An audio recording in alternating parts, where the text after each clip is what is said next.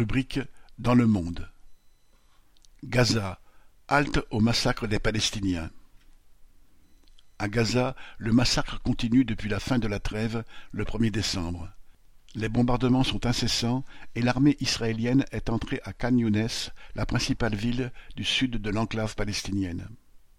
Selon le chef de la diplomatie européenne, Joseph Borrell, le niveau de destruction dans le territoire palestinien serait plus ou moins égal, voire supérieur, à celui de l'Allemagne lors de la Deuxième Guerre mondiale. Depuis le 1er décembre, alors qu'il resterait quelques 800 000 Palestiniens dans le nord du territoire, il n'est plus possible d'y entrer ou d'en sortir. Au sud, les Gazaouis sont chassés par les bombes israéliennes vers la frontière avec l'Égypte. Deux camps, sans accès à l'eau potable, aux toilettes, à la nourriture, ont surgi à proximité d'un mur de béton et d'acier construit depuis 2009 par les autorités égyptiennes. D'après le Programme alimentaire mondial, 97% des Gazaouis n'ont pas assez de nourriture, certains n'ont pas mangé pendant dix jours. Des chars d'assaut ont été déployés du côté égyptien pour dissuader les Palestiniens de franchir la frontière. De son côté, le ballet diplomatique continue, marqué par le veto des États-Unis à un appel à un cessez-le-feu immédiat au Conseil de sécurité de l'ONU, dont les résolutions, comme celle condamnant l'occupation de la Cisjordanie et de Gaza, n'ont de toute façon jamais été respectées par l'État israélien.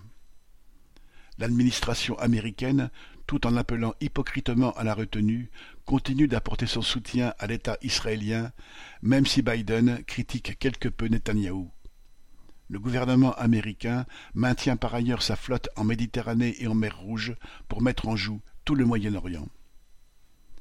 Gaza est transformé en champ de ruines et en cimetière, et rien n'annonce un répit. Les pertes palestiniennes, près de vingt mille tués, sans compter les corps ensevelis sous les décombres, sont énormes. Mais la population juive d'Israël paye aussi les conséquences de la férocité de son armée.